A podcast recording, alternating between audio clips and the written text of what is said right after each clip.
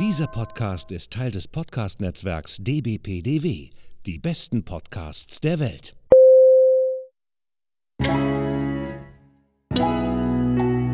Willkommen beim Podcast von Rockstar TV mit Florian Petzold und Andreas Steinecke. Einen wunderschönen guten Tag, meine Damen und Herren. Der Florian hier.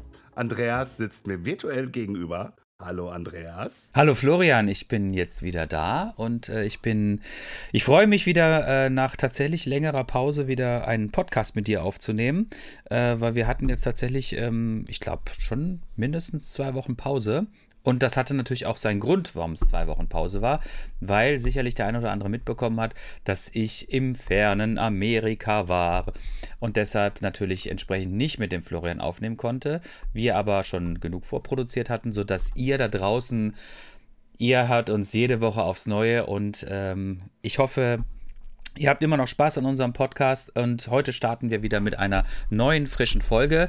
Und ähm, ja, wir haben heute einen spannenden Gast, weil ein Gast, äh, der dieselbe Erfahrung teilt wie ich, der nämlich auch in Amerika gewesen ist, in Kalifornien mit dem Fahrrad, nämlich den Kevin. Und ich sage herzlich willkommen, Kevin, bei unserem Podcast. Hallo. Hi, ich grüße euch. Danke für die Einladung. Servus. Ja, schön, dass du da bist. Ähm, es ist ähm, ein lustiges, ähm, ein lustiges Unterfangen, warum du jetzt in diesem Podcast sitzt. Natürlich bist du an sich, an, mit deiner Person, hast natürlich schon genug Fame, äh, als dass du selbstverständlich auf unserem Radar schon längst gewesen bist. Aber ähm, du hast ja auch so ein bisschen so eine ähm, lustige Hintergrundgeschichte, warum wir jetzt hier sitzen. Und ich bin auch total froh und glücklich, dass wir jetzt hier zusammen sitzen. Ähm, weil ich ja eingangs schon gesagt hatte, du bist ja auch äh, quasi in in, Kalifornien gewesen, bist auch mit dem Fahrrad unterwegs gewesen, hast dieselbe Strecke gemacht wie ich. Da werden wir jetzt gleich lang und breit drüber sprechen. Stopp mal. Bitte? Boah, mach doch mal einen Punkt. Mm. Hör mal, du rasselt das so runter, ne? Sag mal, nimm das Zäpfchen aus dem Arsch. Was ist los bei dir?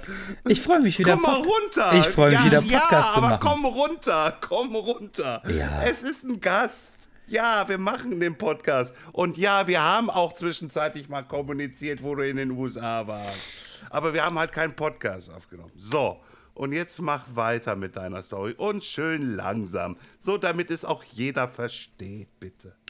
Damit du es verstehst, wolltest du sagen. Ich bin, heute, ja, bin heute ein bisschen zu schnell für den Florian. Es ist aber auch ein schwieriger Montag heute. Ne? Ähm, nein, ähm, das hat, wie gesagt, eine lustige Vorgeschichte, weil wir hatten ja ähm, den Paul Ripke im Podcast. So, und du hattest äh, das Glück, den Paul auch quasi dort vor Ort zu treffen. Richtig. Ähm, und warst dann auch lustigerweise in seinem Podcast auch mit drin, in seinem äh, Post für Paul Podcast, den er mal samstags irgendwie raushaut. Und ähm, an der Stelle habe ich mir schon gedacht, so, ja, das ist ja cool. Dann äh, muss ich mir auf jeden Fall mal für die Zukunft merken, wenn ich wieder zu Hause bin, dass ich den Kevin auf jeden Fall mal frage, dass er auch dann bei uns mal im Podcast ist. So, so werden wir jetzt einfach dich berühmt machen. Ne? Also das ist jetzt quasi die Initialzündung für Sehr dich, gut. Kevin. Ne? Du wirst jetzt nächste Woche deinen eigenen Podcast starten und wirst dann groß durchstarten und dann wirst du auch irgendwann uns zu Gast haben und dann wirst du auch irgendwann den Paul zu Gast haben, weil, weil er dich ständig gefragt hat, äh, wann kann ich denn bei dir mal im Podcast sein? Ne? Genau, ich muss zwar mein Instagram noch ein bisschen aufarbeiten, aber das wird schon klappen. Genau, genau. Ähm, ja, ähm, wir sitzen ja heute so ein bisschen zusammen und der Florian, ich habe ihn im Vorgespräch gebeten, dass der Florian sich auch die ein oder andere Frage ausstellt, äh, ausstellt, ausdenkt, ähm, damit ich hier nicht die ganze Zeit in irgendwelchen Monologen verfalle, beziehungsweise dir die ganze Zeit Frage stellen über Sachen, die ich auch schon weiß. Ne? Also ich weiß ja, wo wir lang gefahren sind. Ne? Ja, genau. Und, ähm, aber Kevin, jetzt äh, nicht, wollen wir nicht zu so sehr, äh, ich rede jetzt eh schon wieder zu viel. Ähm, Kevin, stell dich doch einfach mal ein bisschen kurz vor und äh, hol uns mal so ein bisschen ab, wer du bist und was du machst. Genau, ja. Danke, danke, danke, Andreas. Das, danke, dass du jetzt mal ruhig bist. Oh, der Florian, der geht mir heute schon wieder auf den Sack. Ey. Hier wird schon hart geschossen, ich merke das schon. Ja, ja, genau. Äh, ja, äh, ich bin Kevin, ich bin gebürtiger Essener und lebe auch immer noch in Essen. Äh, bin 29 Jahre jung, hoffentlich noch. Und ähm, darf gerade an der Uni Dortmund meine Promotion im Bereich Elektrotechnik machen. Und man könnte sich ja jetzt, oder du hast ja schon gesagt, ich bin da ja auch irgendwie mit dem Fahrrad durch Amerika getingelt. Dazu muss ich aber sagen, ich sage immer, vom Hause aus bin ich kein Radfahrer, sondern eigentlich Läufer. Das heißt, ähm, als ich äh, meine 11. Klasse in Amerika gemacht habe, da war ich eher so auf der stabilen Seite des Lebens unterwegs und habe dann mit Laufen und Leichtathletik angefangen. Und als ich dann wieder zurück war, äh, mein Abi gemacht habe und so, dann habe ich ein bisschen mit dem Laufsport angefangen. Und das mache ich jetzt auch seit zehn Jahren oder seit 13 Jahren dann ja schon fast. Das heißt, so das Radfahren ist eher so die Seitenbeschäftigung, aber vom Hause aus bin ich eigentlich immer äh, ambitionierter Hobbysportler im Laufen gewesen. sehr gut, sehr gut, sehr gut. Also bist du, ist äh, quasi das Fahrradfahren nur äh, das Mittel zum Zweck? Ja, also die Leidenschaft zum Radfahren ist, glaube ich, gekommen wie die den meisten äh, so in meiner Generation. Es war ja mal hip, ein cooles altes Stahlrad zu haben. Das habe ich mal von einem Nachbarn dann auch geschenkt bekommen. Ein schönes altes Peugeot. Ja, und dann habe ich einfach angefangen, ich glaube auch so ein bisschen aus technischem Interesse, ähm, viel an den Rädern zu schrauben, zu basteln. Und dann, ne, wenn man ja sowieso ein bisschen Ausdauersportaffin ist, setzt man sich dann halt dann doch gerne mal aufs Rad und dreht ein paar Runden damit. Ja, das, ähm, das liegt natürlich sehr nah, das stimmt. Ähm, ja, bitte, Herr, Herr Petzold. Und wie kommt man dann auf eine Idee, mit einem Stahlrad rüber in die USA zu fliegen und dann diese Kilometer runter zu rasseln? Mm, es war eigentlich so, ich habe noch relativ viel Urlaub gehabt und äh, habe dann geguckt, ah, wo könnte man denn Urlaub machen? Natürlich, Malle war eine Option oder man fährt sonst wohin. Und das war mir aber alles ein bisschen auch zu teuer, weil äh, zu den Flügen, Hotels und sonst wie. Und dann habe ich mir überlegt, ja, wen kennst du denn in Amerika? Dann habe ich natürlich erstmal an meine alte Gastfamilie gedacht, in Indiana. Mir gedacht, aber das ist ein bisschen zu kalt zu der Jahreszeit in, im mittleren Westen. Und dann ist mir aufgefallen, ich habe ja einen Studiekollegen in San Francisco. Und ja, dann könnte man ja irgendwie mal aufs Rad steigen bis nach Los Angeles fahren. Und das waren die Gründe. Also es war eigentlich nur, ich habe ein bisschen nach Urlaub gesucht und hatte dann irgendwie die Idee, ja, kannst du halt von San Francisco nach LA fahren. Das war es eigentlich schon. und war denn der Kollege auch da? Ja, der war auch da, auch zum Glück, weil ähm, auf dem Hinflug hat die Lufthansa es geschafft, mein Gepäck nicht mitzukriegen. Und ich habe natürlich äh, auch äh, mein, also dann ist mein Rad nicht angekommen und da hatte ich zum Glück eine, eine Anlaufstelle, sage ich jetzt mal, wo, wo die dann auch das Gepäck und das Rad äh, nachliefern konnten, weil sonst wäre es ein bisschen unangenehm gewesen, am Flughafen zu stehen und dann, keine Ahnung, zwei Tage auf sein Rad zu warten. Ähm, okay, okay. Ist, wie lange hat das gedauert, bis das dann da war? Äh, es müssten eineinhalb Tage gewesen sein. Oh, krass, ja. krass. Ich bin so glücklich, dass mir das nicht passiert ist, weil du musstest auch umsteigen, oder? Nee, ich hatte einen Non-Stop-Flug.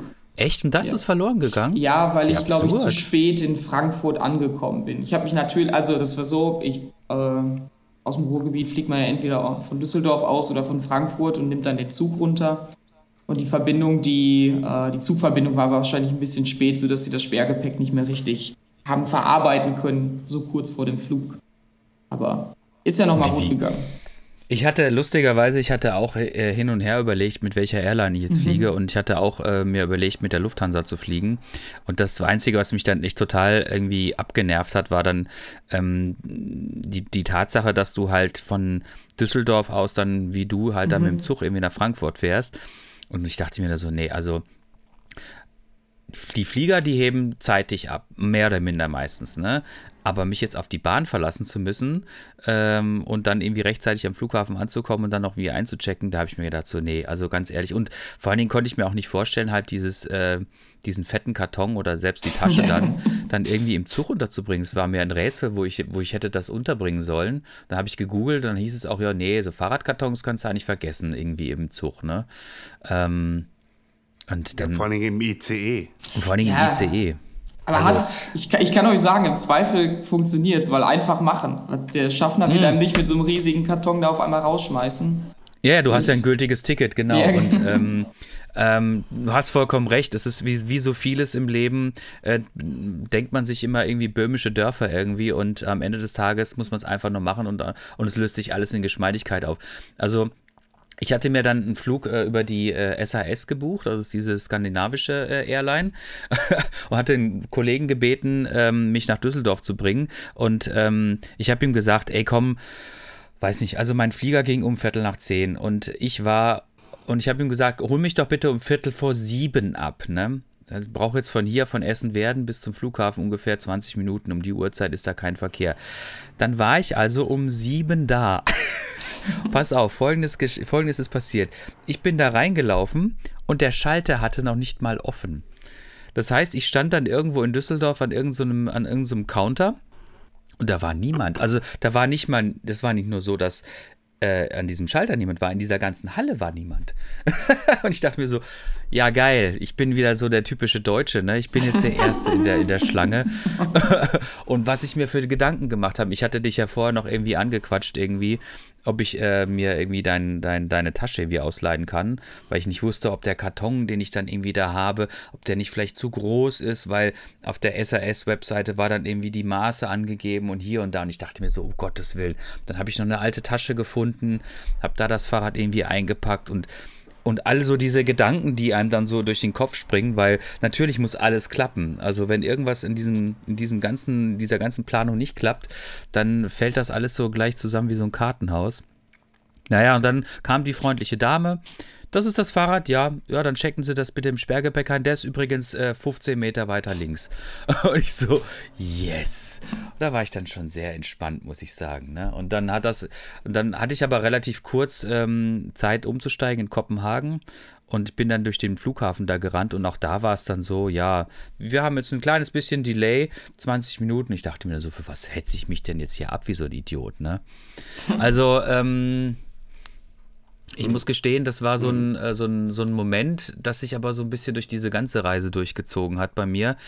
Ich, ähm, also so cool das alles gewesen ist und so viel Spaß ich da gehabt habe, ich war immer ein bisschen unter Druck, muss ich sagen. Wie ist es denn dir so gegangen? Also du hattest ja ein ganz anderes, äh, ganz anderes Setting als ich. Also ich hatte ja Hotels gebucht. Du hast das ja eher so ein bisschen Freestyle gemacht. Hattest du dir im Vorfeld schon überlegt, wie du fahren möchtest, was du für Tagesetappen schaffen möchtest? Oder hast du einfach gesagt, ich setze mich jetzt aufs Fahrrad und wenn ich keinen Bock mehr habe, dann suche ich mir einen Campingplatz? Also mm, genau, das sollte man vielleicht für die Zuhörer nochmal vorweg sagen. Äh, meine Reise war so geplant, dass ich mir mein Rennrad, das ist aus einem altes Stahlrad gewesen, habe einen Gepäckträger raufgemacht und habe mir dann noch so eine Fronttasche schneidern lassen und da war halt alles drin. Dann habe ich äh, ein Zelt mitgenommen, ich habe einen Schlafsack mitgenommen und hatte dann eben äh, geplant, dass ich einfach die ganze Zeit campe. Und vor der Reise habe ich ein bisschen im Internet recherchiert, habe ein paar Websites gefunden, die ein bisschen beschrieben haben, wo man da langfahren kann und wo Campingplätze sind. Und genau, eigentlich war es dann so, so ich habe den, ähm, ich habe äh, einfach nur den Flug geplant. Ich wusste, dass ich in San Francisco an einem bestimmten Datum losfahre und dann werde ich einfach mal gucken, wie lange ich brauche, um bis in LA anzukommen. Also ich hatte einfach, ich hatte insgesamt zwei Wochen Zeit und habe mir gedacht, ich gucke einfach, was passiert. Mhm. Und ähm, schlussendlich die Distanz zwischen San Francisco und LA habe ich dann in sechs Tagen gemacht und habe dann, wie gesagt, einfach zwischendrin immer gecampt. Und deswegen habe ich mich auch gar nicht stressen lassen, weil ähm, wenn ich auch mal keine Lust gehabt hätte, wäre ich einfach noch einen Tag auf dem Campingplatz gewesen. Aber da war doch der, der Drang, sich zu bewegen, doch ein bisschen größer.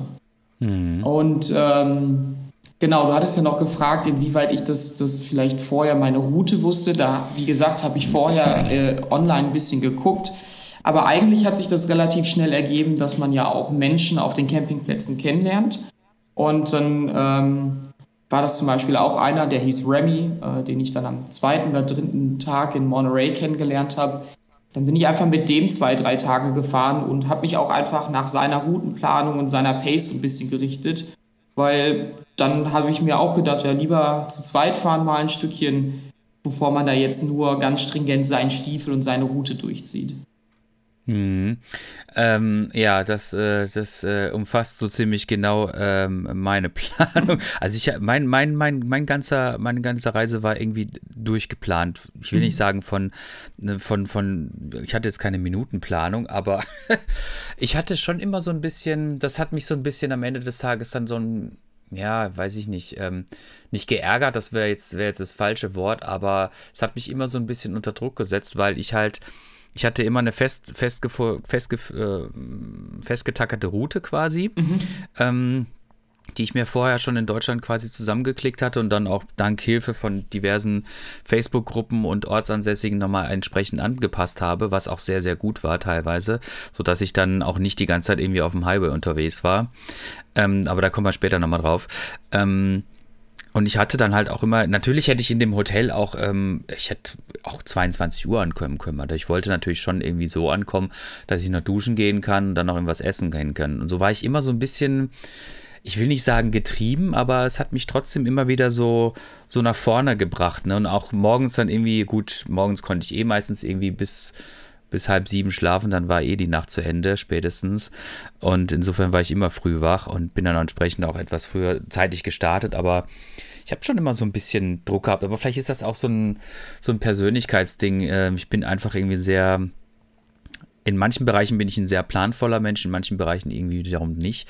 Ähm, als du dann losgefahren bist, ähm, wie war denn so deine Routenführung? Also wie hattest du dir das überlegt? Ähm, fährst du jetzt die meiste Zeit am Pacific Highway an der Küste entlang oder machst du so Freestyle oder wie auch immer? Nee, das war, das war schon so, dass ich den Pacific Highway eigentlich nehmen wollte. In der ursprünglichen Routenplanung ähm, und ich, ich hatte zum Beispiel auch die Routenplanung, die ich, äh, habe ich mir vorher auch aufs Garmin gezogen, aber schon am mhm. zweiten Tag war das Ding leer und dann habe ich mir gedacht, fähr's einfach der Nase nach. Also so kompliziert äh, geil, ist es jetzt nicht geil, an der Küste geil. entlang zu fahren. Ja, ja. Und äh, ursprünglich war es so, dass die Route einen kleinen Schlenker ähm, Richtung Westen, also Inland, äh, vorgesehen hatte. Ähm, mhm. aber auch da, äh, weil ich ja den, den Remy kennengelernt hatte, und der auch gesagt hat, ich fahre einfach die Küste entlang, habe ich mich dem einfach angeschlossen und habe dann äh, einfach gesagt, komm, wir genießen einfach die Küste bis nach LA runter. Mhm. Und ähm, wie hat sich das dann quasi für dich so, ähm, also ich war immer ganz froh, wenn ich meine Tour dann zu Ende hatte, so die, ich sag mal so die letzten 20, 30 Kilometer, egal wie lang die, äh, die Etappe jetzt gewesen ist, war ich dann doch immer ganz froh, okay, du hast jetzt noch ungefähr eine Stunde und dann bist du, bist du im Hotel und dann ist auch echt, ähm, dann ist Feierabend. Ne? Dann kannst du dich irgendwie erstmal duschen.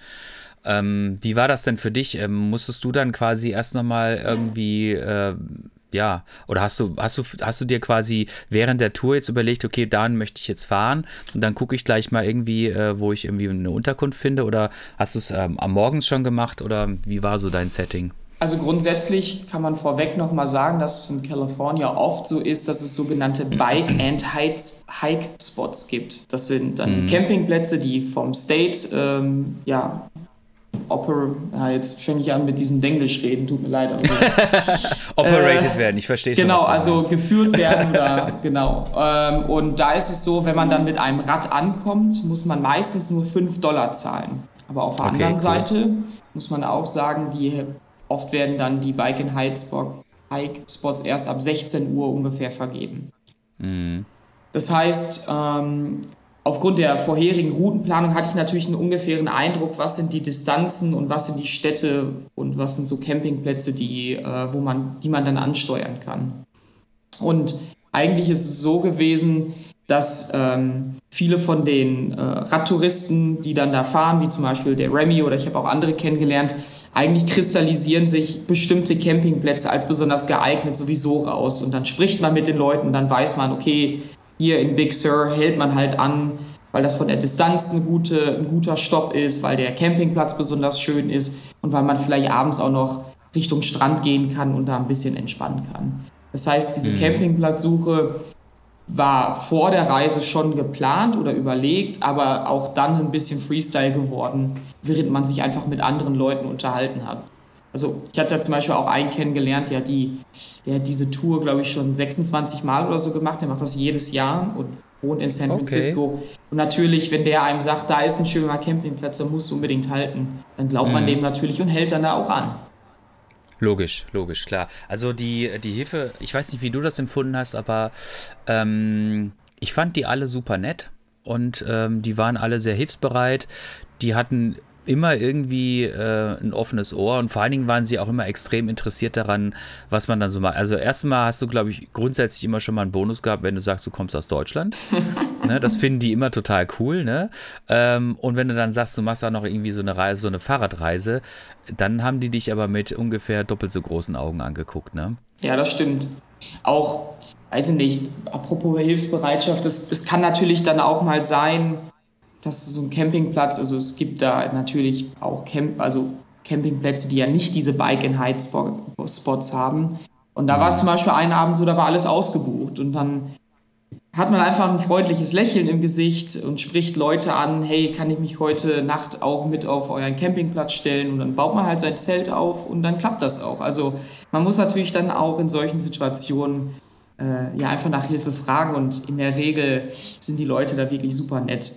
Oder auch im Restaurant, da hast du auch äh, gerade ein gutes äh, Stichwort äh, genannt, wenn man dann Leuten die Geschichte erzählt und man sieht, äh, oder die Leute sehen, wie man dann da so aussieht, dann ist es auch schon so gewesen, ich wollte zur Kasse gehen, bezahlen und dann wurde mir mitgeteilt, dein Essen wurde schon bezahlt. Also das sind auch einfach so, so Geschichten, die, die zaubern mir jetzt immer noch ein Lächeln ins Gesicht, weil die Hilfsbereitschaft und auch die Freundlichkeit die, und das Interesse, was einem entgegenkommt, wirklich enorm groß ist. Ja, es, ich fand das genauso. Ähm, ich hatte mich ähm, an einem Abend äh, mit so einem mit so einem Typen verabredet, äh, den hatte ich über eine Facebook-Gruppe kennengelernt, so Facebook Gravel ähm, California hieß die, und der hatte mir auch ein paar gute Tipps gegeben äh, bezüglich der Routenführung, hat dann gemeint, ja hier, ähm, wenn du da bist, dann geh doch in das Motel, das ist ganz gut und so. Das war so unmittelbar vor LA mhm. in ähm, äh, Calabasas. Und ähm, dann hat er auch gesagt, ja, wenn du da bist, sag Bescheid, dann gehen wir abends was essen. Ich so, ja, cool. Und dann sind wir abends was essen gegangen. Das war ein total spannender Typ. Ähm, nicht nur, weil er halt auch Fahrrad fährt, sondern weil er auch noch zufälligerweise irgendwie in der Filmindustrie arbeitet, also in Hollywood. Und da irgendwie so ein, so ein Special Effects Typ ist. Und ich dachte mir so, wow, Jackpot, Jackpot. Das war super geil. Äh, du weißt noch, dass wir Animationen brauchen. Ja, ja dann hat er, hat er mir erzählt, dass er irgendwie bei äh, Alien 3 irgendwie die Modelle gebaut hat. Ne? Und dann dachte ich mir so, okay, nicht nur, dass es eine meiner Lieblingsfilmreihen ist, ne, sondern dann hat er auch noch irgendwie was dazu beigetragen. Ich dachte mir so, ich musste meine, ich musste meine, meine aufkeimende Begeisterung dann wirklich noch mal ein bisschen zügeln, damit ich Der Fanboy-Moment. Wie, wie, wie, wie, hast du das denn hingekriegt? Also, ne, also, wenn man dich jetzt hier so die ersten zehn Minuten erlebt hat, irgendwie halt, wie hast du das denn dann da hingekriegt, also dass du da nicht so ausgeflippt bist? Ja, das Gute war ja, ich hatte dann äh, an dem Abend hatte ich ja schon ungefähr acht bis neun Stunden äh, Fahrradfahren in den Beinen, deshalb war ich ein bisschen entspannter. Ne? Jetzt bin ich ja, so, ich, bin ich ja total so, ich hibbelig, dachte, weil ähm, ich aufgestanden bin, Gassi gegangen bin, ich bin noch irgendwie, ähm, ja, wie soll ich sagen? Ich, ich, ich, ich, dachte, ich dachte, du hast gesagt, wolltest jetzt sagen, ich habe acht, neun Bier getrunken. Aber das tust du ja nicht. Nee, pass auf. Aber ähm, auch das eine lustige Geschichte. Ich habe tatsächlich äh, während dieser Fahrt einen nicht zu unterschätzenden Bierdurst entwickelt. Also ähm, abends muss ich ehrlich gesagt stehen, ähm, wenn ich dann fertig war, ähm, ich musste dann auch echt gucken, dass ich irgendwo entweder in eine Bar gehe und mir ein Bier äh, ziehe oder tatsächlich in irgendeinen Liquor Store und mir dann noch irgendwie ähm, so eine Dose gekauft habe, ne? Um mich dann zu Hause irgendwie dann auf dem, auf dem Bett nochmal hinzulegen und Bier zu trinken. Sag mal, Wolltest du nicht wieder unser Logo ändern? Nein, nein. Also jetzt hat wieder, das auch wieder aufgehört. Back, back, back, back to the roots, Bierkrügen rein. Also ich muss auch, ich muss auch gestehen, äh, alle Beteiligten nicken hier, ähm, dieses äh, Bier nach dem Fahrradfahren, das ist einfach super. Also das schmeckt einfach am besten. Ähm, ja, Herr Petzold? True, true, true. Ja, ich, ich, also, also, äh, also jetzt, jetzt auch wieder am Wochenende äh, ich bin mit meinem besten Freund äh, gefahren, habe sein Mountainbike hier auch fertig gemacht gehabt. Und dann sind wir einfach hier so Castropa, ich sag jetzt mal Castropa Hills gefahren. Mm. Äh, und äh, ja, ja. Wer kennt sie nicht? Äh, wer kennt sie nicht, ne? Mit dem schönen Schriftzug drauf. Die schönen Reichen wohnen da. Hier, hier, hier kommst du weg. Ja. Äh, äh, auf jeden Fall, nee, auch dann lecker gezapftes Bierchen irgendwie halt und dann ja, der Abend ausklingen lassen bei diesem Sonnenschein geschweige denn Sonnenuntergang dann nachher. Und äh, das gehört dazu einfach. Ohne Frage. Ähm, Kevin, du hast ja dann, wenn du da auf deinem Campingplatz angekommen bist, musstest du dir dann auch nochmal das Essen selber kochen, oder? Äh, genau, also meistens ist es so, dass ich, also ich bin, das muss man auch vielleicht vorweg sagen, wirklich ohne irgendwelches Kochgeschirr und sowas alles losgefahren, weil ich mir gedacht habe, wir schon nicht Geil. verhungern und äh, irgendwie im Zweifel tut es auch ein Snickers. Ähm, aber äh, ich habe meistens am Tag irgendwo irgendwann vormittags gefrühstückt und habe dann nachmittags irgendwo nochmal einen Gehalt halt gehabt, um irgendwie ein Burrito oder sowas zu essen, weil da gibt es natürlich leckere mexikanische Küche. Und das hat dann meistens auch gereicht für, für den Tag. Ich habe aber auch ein paar Kilo abgenommen, das sollte man dazu sagen. Und das ist natürlich auch nicht zu empfehlen für alle anderen, die das machen wollen. Also immer schön viel essen beim äh, Fahrradfahren, nicht, dass der Hungerast kommt.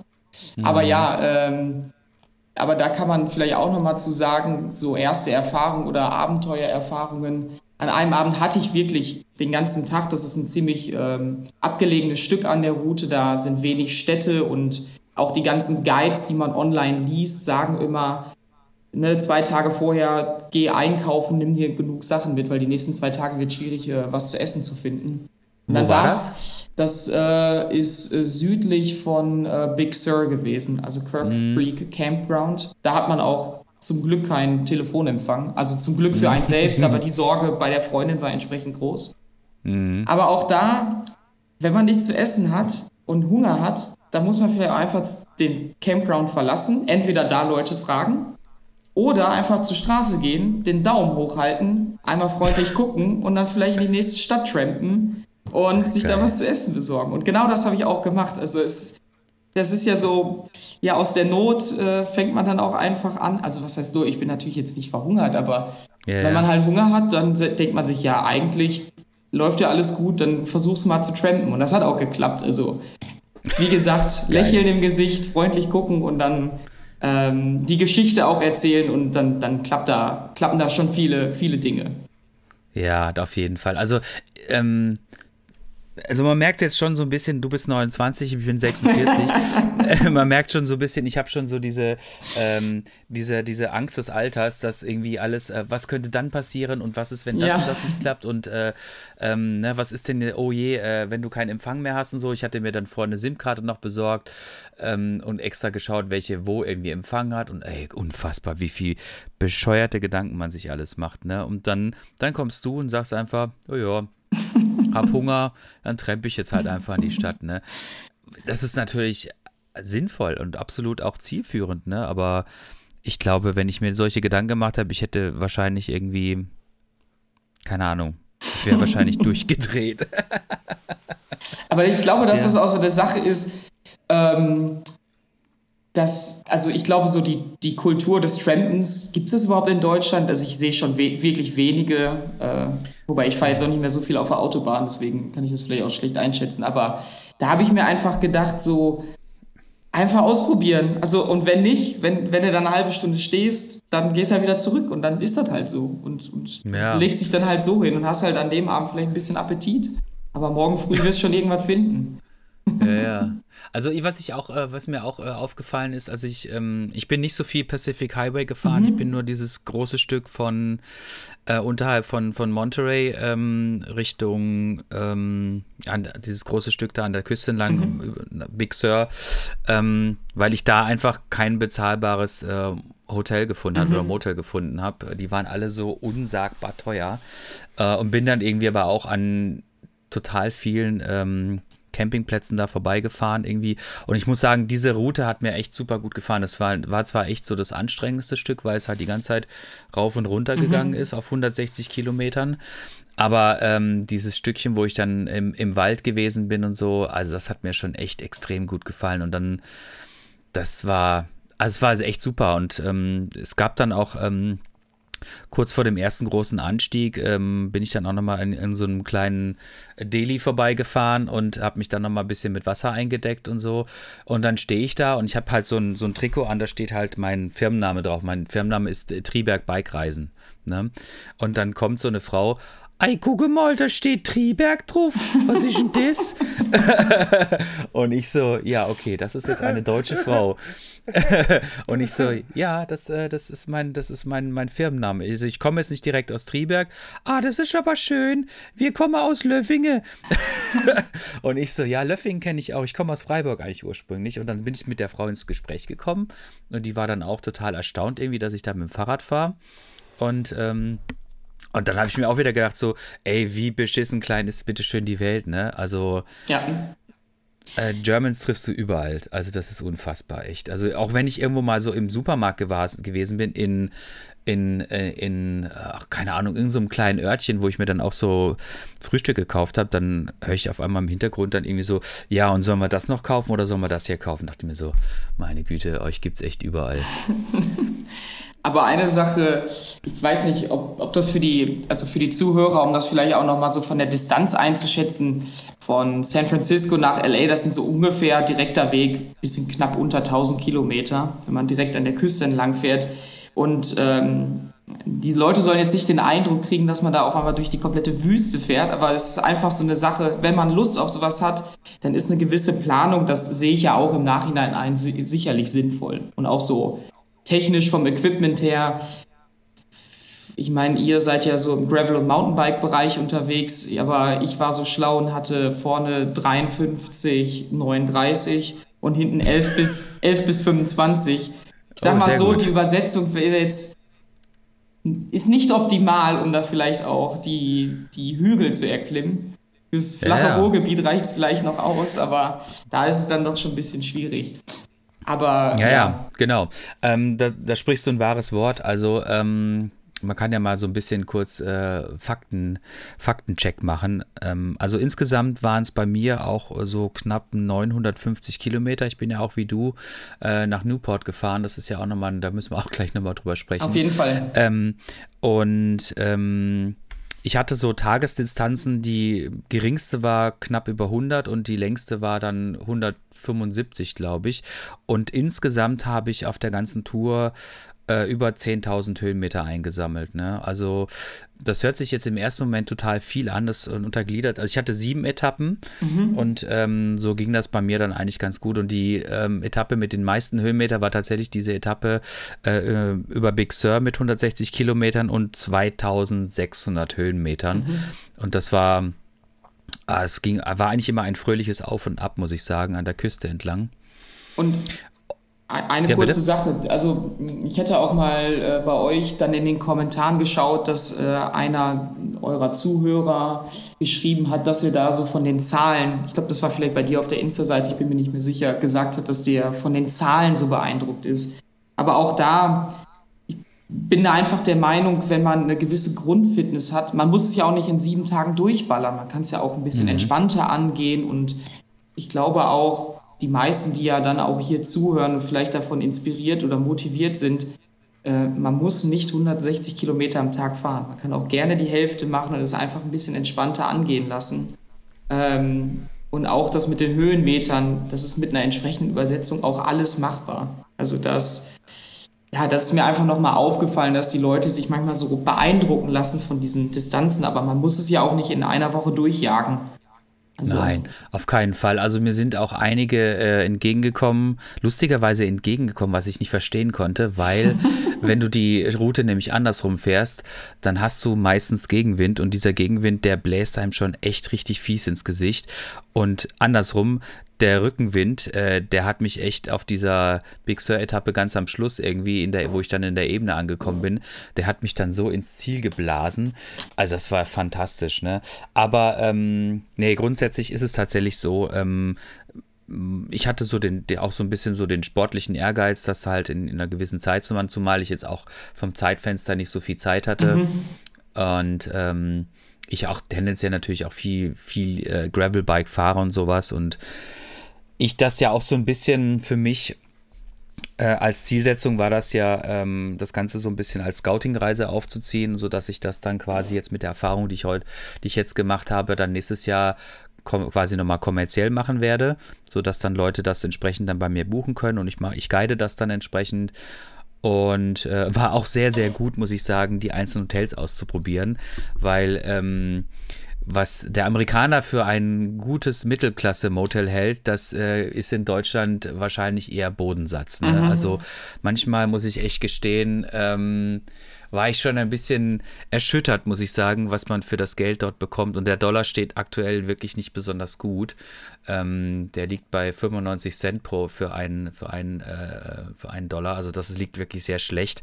Ähm, und dann bezahlst du pro Nacht halt schon so irgendwie, naja, 120 Dollar. Das sind dann pff, 115 Euro und kriegst dafür halt wenigstens ein Zimmer, was halbwegs sauber ist, aber was von der Einrichtung her, also das eine sah irgendwie aus wie Gelsenkirchener Barock, ne? was echt nicht schlimm ist, ne? Hallo? Gelsenkirchen, ja, ich weiß, Ja, dein trotzdem. Ja, ja. Aber das sah wirklich aus, als hätten die da ihre Einrichtung seit den 60ern einfach nicht geändert, ne? Total absurd. Und das andere Motel war dann in, äh, in Santa Barbara. Ähm, erstens war es ein scheiß Zimmer und ich hätte natürlich, ne, wir Deutschen naja, wir, wir, wir ergeben uns dann auch manchmal den, ähm, den, den Verhältnissen und sagen, ja, okay, eigentlich finde ich das doof, aber naja, ich nehme es jetzt halt einfach. Ich hätte auch einfach zur Rezeption hingehen können, sagen, das Zimmer, was ihr mir da gegeben hat, das ist scheiße, ich will ein anderes. Die hätten mir auf jeden Fall eins gegeben, dass so diese Servicekultur in Amerika wird extrem hochgehalten. Aber es war dann okay. Aber trotzdem, du bist da reingekommen und dann war das alles zugestellt mit irgendwelchen Tischen und dann war der Lampenschirm schief.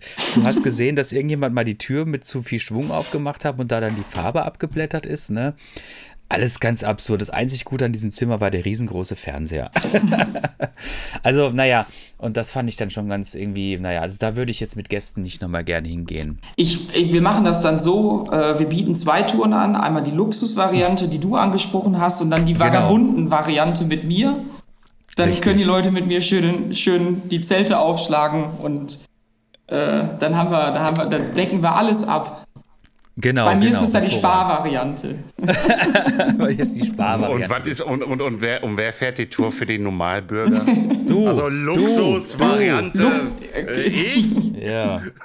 Luxus, äh, Spar äh, und ich mach dann. ja, aber Ja, blöder, dann, dann, dann ist- sollte, weißt du, weißt du, dann sollte aber endlich mal uns mein Partner endlich um die Ecke kommen und mir das Angebot machen für das, für das Gravelbike. Irgendwie, ich warte die ganze Zeit. Okay, wir waren jetzt auch in Italien auf dem Bike Festival. Ah, abwarten und Tee trinken.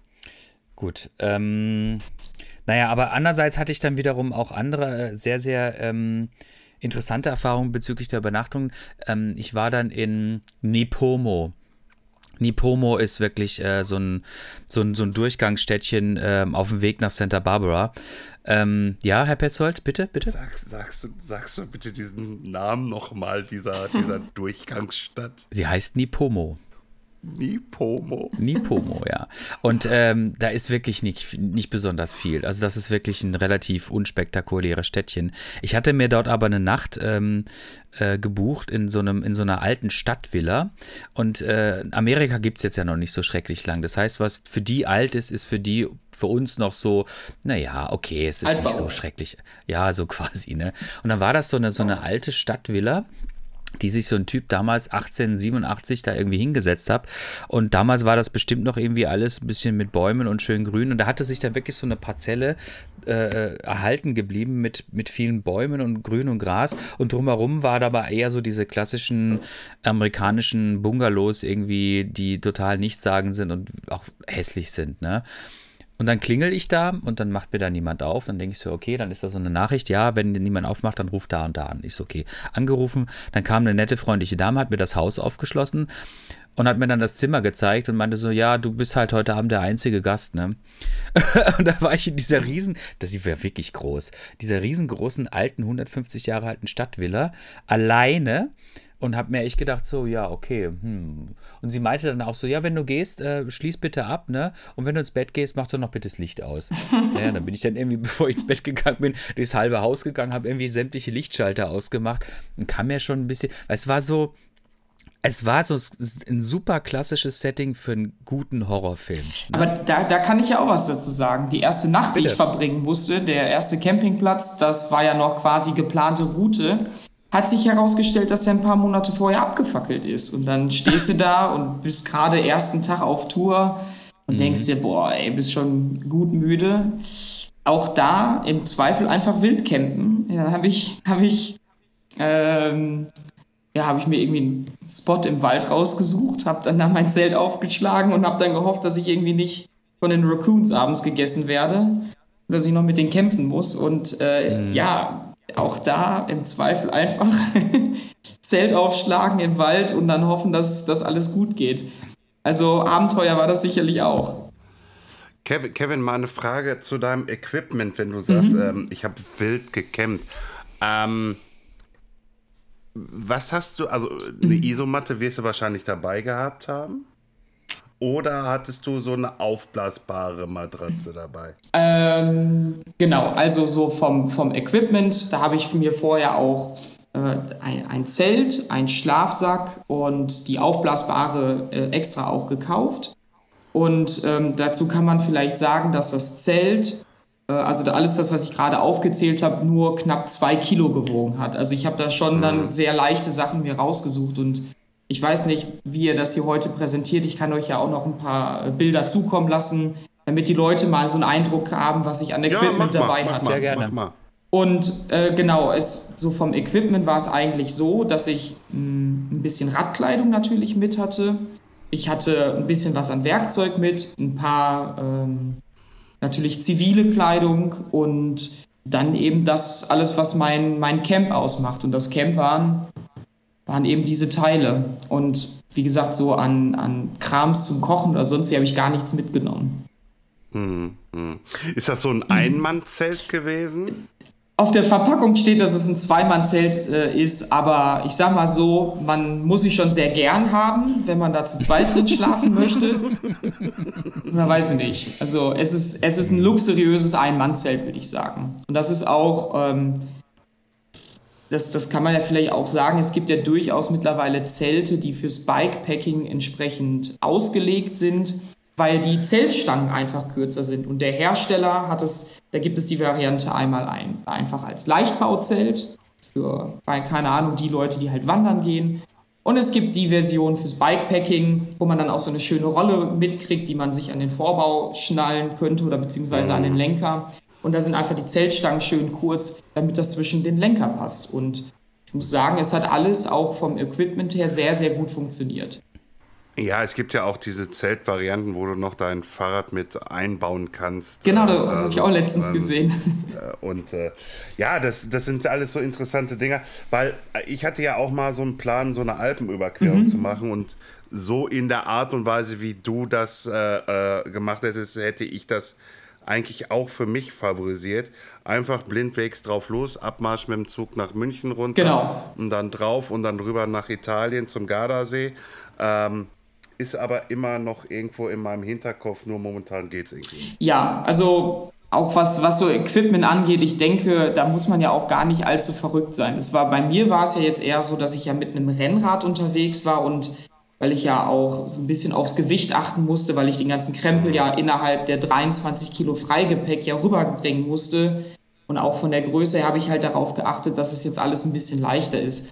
Aber ich sage jetzt mal auch so, wenn die Leute sich vielleicht, ehrlicherweise, ich kenne mich nicht so mit Gravelbikes aus, aber da wird man ja genug Andockpunkte haben, um vielleicht ähm, in der Satteltasche was unterzukriegen und sonst wie. Da muss man auch nicht mit dem High-End-Equipment unterwegs sein.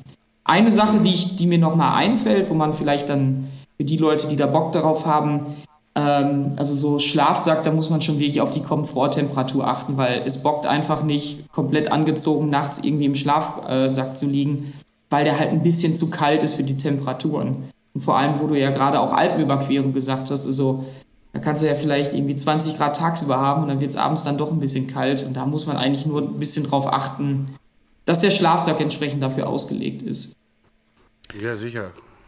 War es denn äh, bei dir, wenn du übernachtet hast? Äh, also ich fand das teilweise tagsüber fand ich sehr schön warm, mhm. wobei es immer ein bisschen zugig war, muss ich sagen. Und ähm, aber nachts oder abends ist es dann schon relativ schnell, wenn die Sonne untergegangen ist, ziemlich frisch geworden. 100 Pro. Äh, also auch ich, dennoch würde ich die Jahreszeit, wenn man wirklich die Route fahren möchte, wie wir es jetzt gemacht haben, wirklich empfehlen, weil nicht nur äh, ist es von den Temperaturen sehr angenehm, auch mit dem Radfahren, also da zieht man sich im Zweifel lieber abends einen Pulli an, anstatt den ganzen Tag sich kaputt zu schwitzen.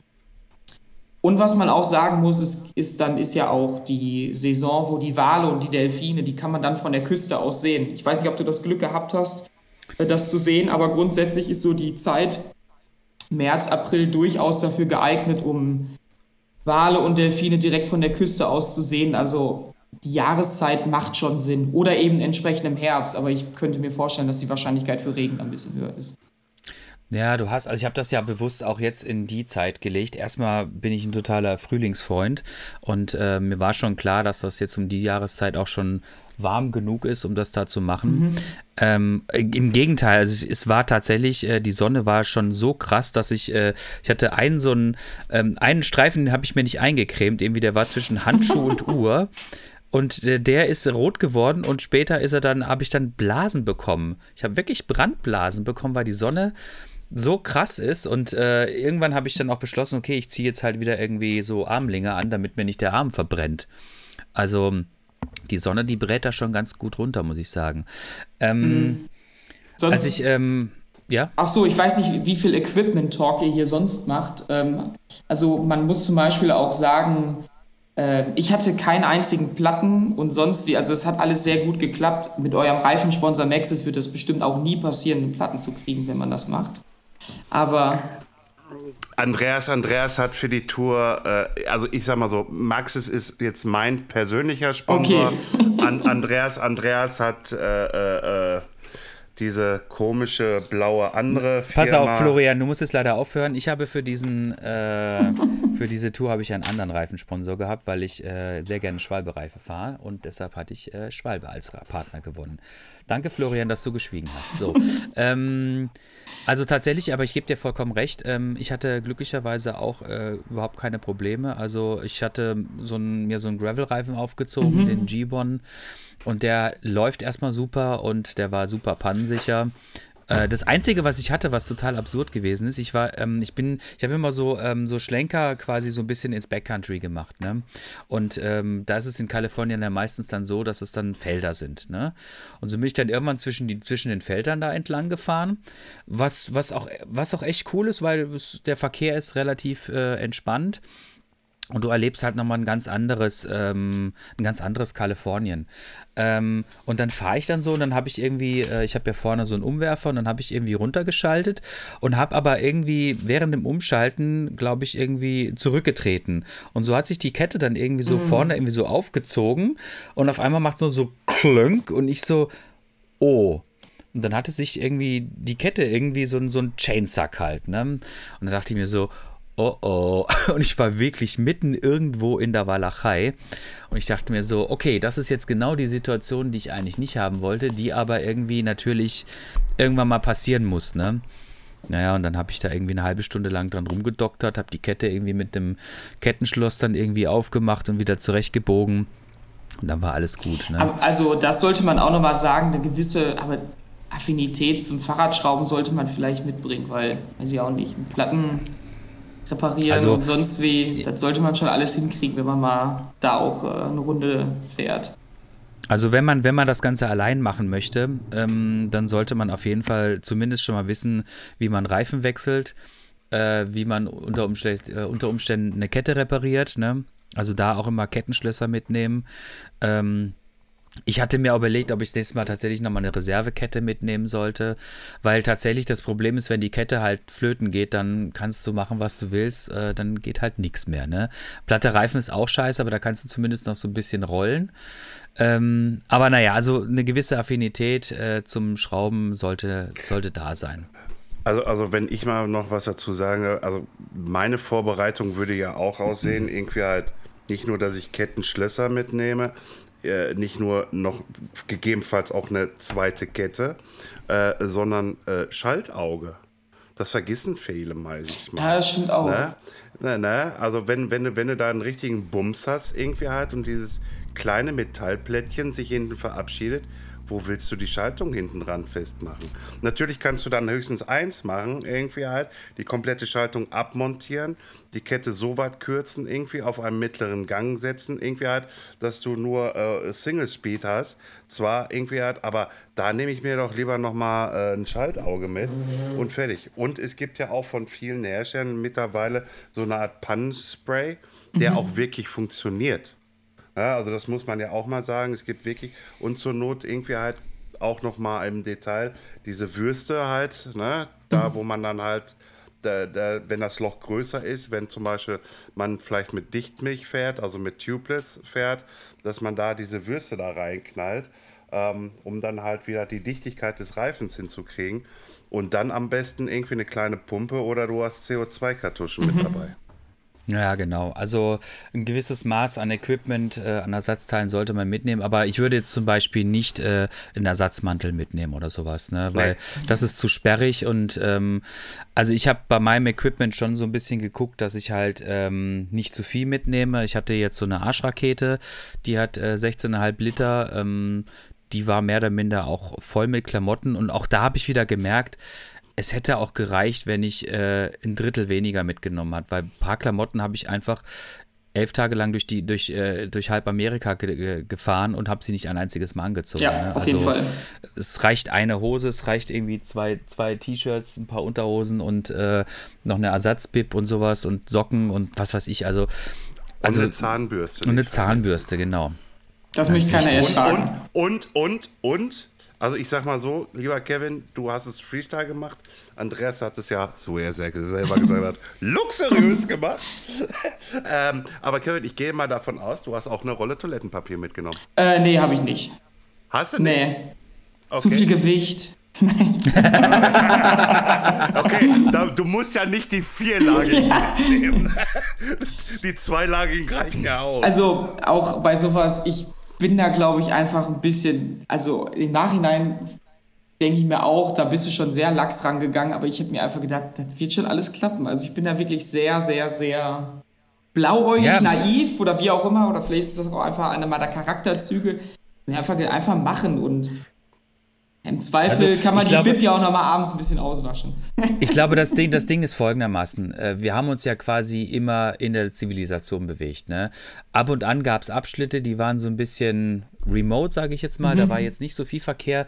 Aber am Ende des Tages waren trotzdem immer irgendwo Menschen um dich herum. Also du warst jetzt ja nicht in irgendwie in Wyoming oder in, äh, Ja. in Minnesota, wo halt wirklich eine, auch eine ähm, geringe Bevölkerungsdichte herrscht, sondern es war ja immer die Zivilisation immer um die Ecke mehr oder minder und alle waren immer irgendwo hilfsbereit. Insofern hätte auch bei dem größten Problem hätte sich sicherlich irgendwo Hilfe ähm, Ja. in erreichbarer Nähe ergeben. Auf ne? jeden Fall. Was was tatsächlich ein Problem sein könnte, ähm, ist äh, die, äh, das, die mangelhafte Abdeckung des äh, Mobilfunknetzes. Das ist tatsächlich in solchen Regionen wirklich so, dass du dann wirklich äh, auf kilometerlange Distanzen überhaupt keinen Empfang hast. Ne? Ja. Das muss dir schon sicher sein, äh, klar sein. Aber ähm, ja, einfach am Ende des Tages ist es dann trotzdem immer wieder einfach machen und ähm, im Zweifel wird dir schon irgendwie jemand helfen. Hat dein Tacho denn funktioniert, Andreas? Ja, mein Tacho hat super funktioniert. Also, ähm, Also der Sigma-Tacho. ja, ja, der Sigma Tacho hat super funktioniert. War alles prima. Hat alles gut funktioniert. Ähm, jetzt müssen wir mal ein bisschen nochmal kurz die Kurve kriegen. Ähm, und zwar ähm, sind wir ja beide äh, Richtung Los Angeles aufgebrochen und du hattest ja dann quasi auch so ein bisschen überlegt, ja, wo möchtest du dann schlafen? Und dann hast du spontan beschlossen, dass du den Paul irgendwie antextest, ne? Also, das war so, die letzte Nacht vor äh, Los Angeles habe ich mir gedacht, hm, ja, wie kannst du denn jetzt die, es waren ja noch gut fünf Tage ähm, übrig, die ich hatte, wo pennst du denn da? Weil Los Angeles ist unglaublich teuer, was die Hotels angeht. Und da habe ich mir gedacht, ja, der Paul, der ist ja auch ein bisschen fahrradaffin, schreibst du den einfach mal bei Insta an und fragst, äh, ob er jemanden kennt oder ob es vielleicht bei ihm möglich wäre, wo ich mein Zelt aufschlagen kann. Und die Nachricht hatte ich eben an dem, an dem, an dem letzten Campingabend verfasst und hatte mir gedacht, im Zweifel buchst du dir vielleicht ein Hostelzimmer, in einem Mehrbettzimmer irgendwie ähm, in Santa Monica. Und dann war ich ziemlich überrascht, dass es dann auch relativ schnell geklappt hat, eben mit einer Nachricht, dass Paul mir eben geschrieben hat, ja, komm doch einfach ähm, dann übermorgen, ähm, weil er an, an, dem, an dem folgenden Tag beschäftigt war, komm doch einfach übermorgen nach Newport Beach und dann sprechen wir einfach mal darüber. Und genau das habe ich auch gemacht. Das heißt, ich habe eine Nacht im Hostel verbracht, bin morgens, habe meinen Krams zusammengesucht und bin dann noch nach Newport Beach gefahren, was ja äh, auch noch mal mehrere Stunden Fahrzeit sind, weil man muss sich da so ein bisschen durch die Stadt schlängeln und ich glaube, dass es schon fast 100 Kilometer sind. Ich könnte mich aber auch vertun. Das Kommt drauf an, wo du gestartet bist. Mm, in Santa Monica, also ziemlich quasi dann noch. Ähm, ähm, ja, das sind, das sind ungefähr, also ich, ich weiß nicht, wie du gefahren bist. Ich bin unten an der Küste entlang gefahren und das sind, äh, das waren so, ja, so knappe, knappe 85 Kilometer. Ja, und schlussendlich bin ich dann da ähm, in Newport Beach angekommen, habe äh, angeklopft und äh, dann, ich war auch, also ich war auch noch nie an diesem Clubhouse, ich wusste gar nicht, was mich da erwartet oder auf was ich mich da einstellen soll und äh, schlussendlich ähm, ja, hat mir Paul gemeinsam mit seiner Assistentin dann die Tür aufgemacht. Er war, glaube ich, gerade noch in der Aufnahme. Ich da ein bisschen gewartet und wurde dann wirklich sehr, sehr herzlich empfangen von ihm. Und äh, dann hat er kurz überlegt, wie wir das denn mit dem Pen machen. Dann hat er gesagt, hier, vielleicht bauen wir hier das Dachzelt vom Escalade auf oder so. Und hm, hm, hm, ja, wie können wir das denn sonst machen? Und dann kam die Entscheidung, spar dir das mit dem Zelt und sonst was. Du pennst ja einfach im Laden, wir schmeißen hier eine Matratze rein und dann kannst du hier die, kannst du hier ein paar Tage schlafen. ja, geil, echt geil. Ähm, also ich hatte ähm, bei mir, äh, ich hatte vor im Vorfeld äh, schon relativ intensiven Kontakt mit äh, seiner Assistentin, mit seiner deutschen Assistentin gehabt.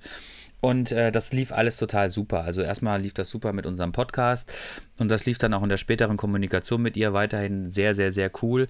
Ähm, weil ich hatte dann auch meine Tasche, die ich mit dabei hatte, habe ich dann von San Francisco für äh, für einen nicht für einen doch relativ teuren Betrag, wie ich dachte, dann ähm, nach, ähm, nach Newport geschickt. Aber es war es mir wert, weil ich wollte diese Tasche halt dann unbedingt behalten und hatte keinen Bock dann mehr jetzt irgendwie noch einen Karton zu besorgen und habe die dann auch direkt in den Laden geschickt und das hat auch alles super gut geklappt. Was dann leider nicht mehr geklappt hat, war dann ihn tatsächlich dann nochmal zu treffen, weil er war dann an dem Wochenende, war der dann ähm, mit einem der Mercedes-Fahrer ähm, unterwegs. Mhm. Die waren dann irgendwie in Karlsbad, das ist nochmal so 80 Kilometer weiter südlich Richtung San Diego. Waren die auf einem eigentlich ganz coolen Event, das war nämlich auch ein Gravel, äh, Gravel Race. Aber äh, ich hatte dann es hat sich dann leider irgendwie nicht mehr ergeben, sich dann nochmal irgendwie zu treffen. Und äh, insofern war das dann leider nichts mehr. Aber er war total nett und hatte dann auch gesagt, ja, hier, du kannst äh, das Zeug halt dann irgendwie zu mir in den Laden schicken und sowas. Ist alles, alles easy. Ähm, hatte mir dann auch nochmal eine nette Sprachnachricht hinterlassen, wo er ist und so. Und wenn ich es irgendwie möglich machen könnte, dass wir uns da irgendwie dann treffen. Und ähm, das fand ich alles sehr nett und sehr cool, muss ich sagen. Du hattest aber tatsächlich dann wirklich äh, das äh, volle, volle Paul Ripke-Programm abbekommen, ne? Genau, ich war dann insgesamt die ganzen vier Tage da. Also ich wurde äh, dankenswerterweise dann dazu eingeladen, einfach die komplette Zeit dann noch da zu verbringen, weil vielleicht auch irgendwie das zeitlich gepasst hat und die Stimmung auch zwischen uns gut war. Wir sind dann natürlich auch viel Rad gefahren und ähm, Genau, ich habe dann zum Beispiel, weil ich ja auch, hatte ich ja an, äh, anfangs gesagt, auch Läufer bin, habe ich abends ein bisschen auch den Run Club mitgemacht und auch versucht, mhm. da die mhm. Leute ein bisschen mit zu animieren, weil in der Regel kommen ja dann auch viele Deutsche ins äh, Pari Clubhouse und äh, ja, ich hab, muss wirklich sagen, ich bin immer noch sehr dankbar für die Erfahrung und äh, total glücklich darüber, dass ich ja, irgendwie im richtigen Augenblick wohl die richtige Insta-Nachricht geschrieben habe, ist ja dann, dann auch eher ein großer Zufall, Hätte sich ja auch denken können, keine Zeit oder keine Lust auf diesen komischen Typen. Und äh, ja, deswegen, ich kann nur sagen, dass ich auch sehr dankbar für die, für die schönen Tage da war. Ja, also ich fand das auch, ähm, ich fand auch, dass er halt total gastfreundschaftlich ist und äh, da immer irgendwie, für egal wer da irgendwie ankommt, wenn er Zeit hat, auch immer irgendwie sagt, okay, klar, kein Ding. Also er meinte dann zu mir auch, ja, wenn er da gewesen wäre, dann hätten wir uns auf jeden Fall auch da getroffen und so. Ähm, und ich habe das auch irgendwie mal jetzt in einem seiner letzten Podcasts irgendwie mitbekommen, da hat irgendwie jemand an seiner Tür da geklingelt. Das waren dann auch irgendwie welche, irgendwie Durchfahrtsdeutschen, die wussten, dass er da seinen Laden hat und dann haben die da irgendwie angeklingelt und sind dann reingekommen und dann sind die auch, genauso wie du, auf einmal irgendwie im Podcast gelandet, ne? Total absurd. Ja, hier willst du nicht was ins Mikrofon reden und sowas, ne? Also, ähm, da fand ich, ist er schon äh, so, ein, so ein Promi zum Anfassen. Also das, äh, glaube ich, ist, ich glaube, das ist vor allen Dingen auch dort, ist das wirklich ein was total äh, Besonderes, weil wenn du dir mal so anguckst, ich bin ja dann so ein bisschen durch die Hollywood Hills gefahren und da gefahren, wo die, wo die Reichen und Schönen wohnen. Das waren schon alles mehr oder minder so abgesperrte Trutzburgen, ne? Da bist du, hast, konntest du nicht mehr reingucken, weil das mhm. alles irgendwie komplett irgendwie zugemauert gewesen ist. Ne? Die leben da schon sehr abgeschottetes Leben, muss ich sagen. Ne? Ja.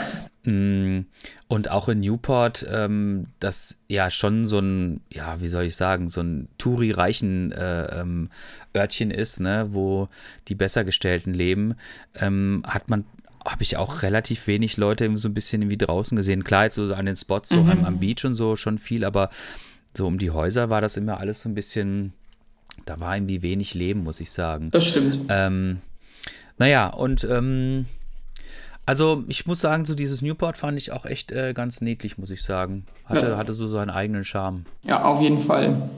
Ja, und ich, ich weiß nicht, ich so die letzten Tage, als ich auch noch mal Bilder mir angeguckt habe und auch noch mal natürlich ein bisschen reflektiert habe, was da ging, äh, muss ich auch sagen, ich habe schon wieder richtig Bock, irgendwas zu machen, irgendeine coole Tour. Ähm, ich habe schon die verrückte Idee. Äh, nächstes Jahr hätte ich mal Bock, Atlas Mountain Race zu machen. Ich habe mal geguckt, was wären denn sinnvolle Touren.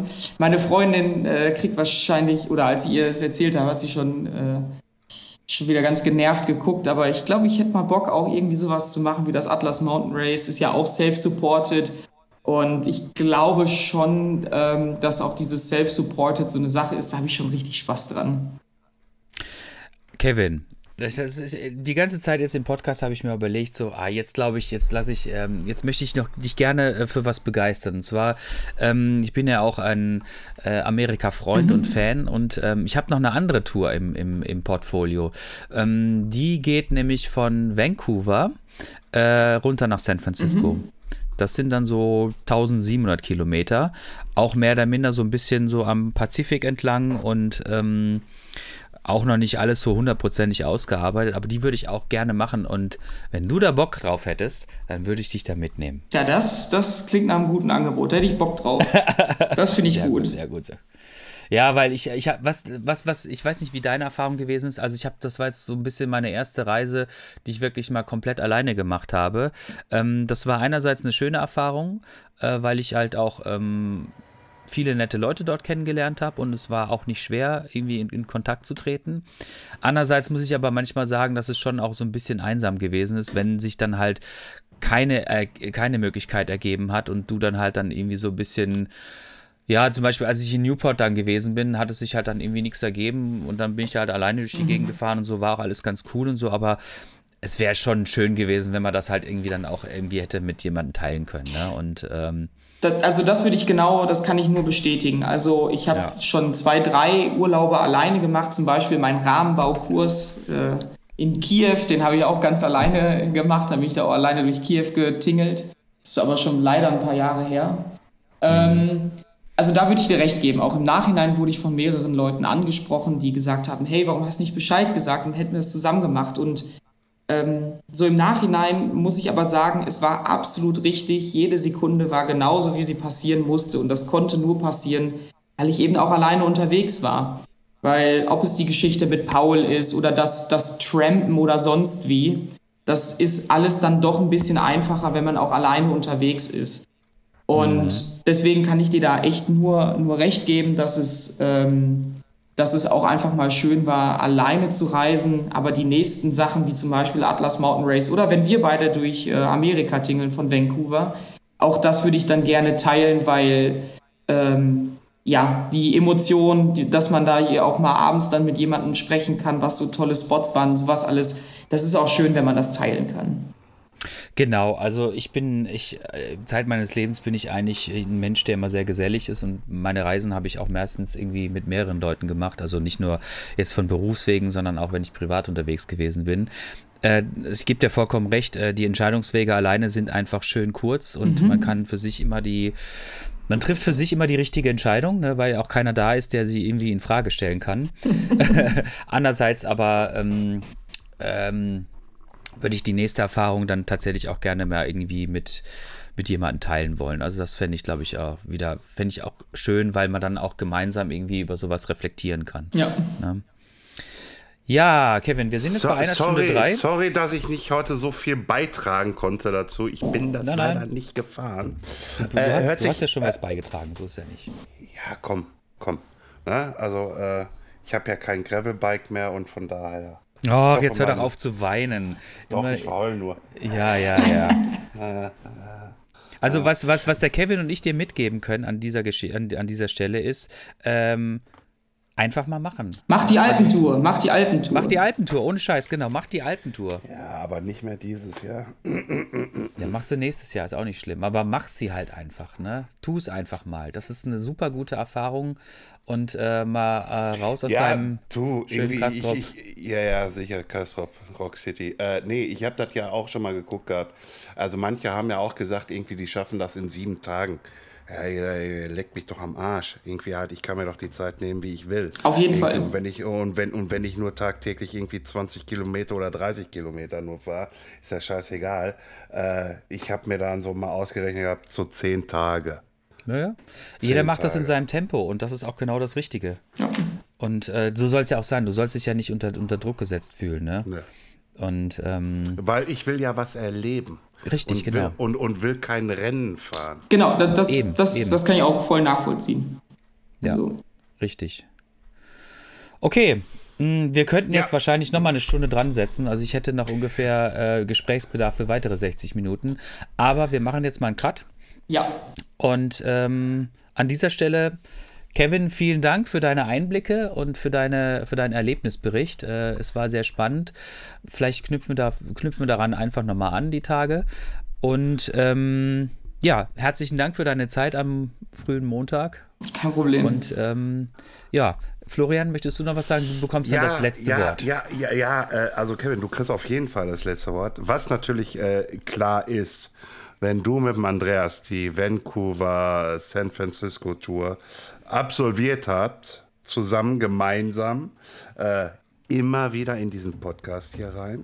Ich will, ich will vor allen Dingen auch diese Stories hören. Ich werde sie zwar beim Andreas sehen, aber, äh, aber dennoch mal von deiner Seite dann aus, auch so wie er sich benommen hat.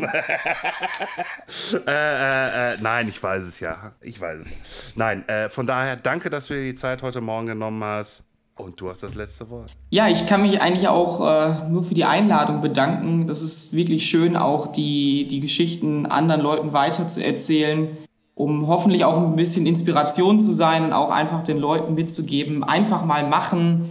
Die Welt ist, äh, weiß Gott, freundlicher, als man es sonst im Alltag man, äh, denkt. Deswegen einfach machen. Es wird, es, es, es wird nicht viel schiefgehen. Da bin ich absolut immer von überzeugt. Und ähm, wenn noch andere Leute irgendwelche Fragen haben, ihr werdet wahrscheinlich ja noch einen Insta-Post und sonst wieder zu machen. Ihr könnt euch gerne bei mir melden, dann per Insta. Die, äh, der Aufruf kam ja auch schon in den Podcast von Paul. Wenn ihr Fragen zur Route habt, Equipment oder sonst was, meldet euch einfach und ich versuche euch da so gut wie es geht dann noch äh, behilflich zu sein. Und ja, damit kann ich nur noch mal wiederholen. Danke für die Einladung. Sehr schön. Gerne doch. Prima. Alles klar. Dann bis die Tage. Ciao! Tschö. Tschö.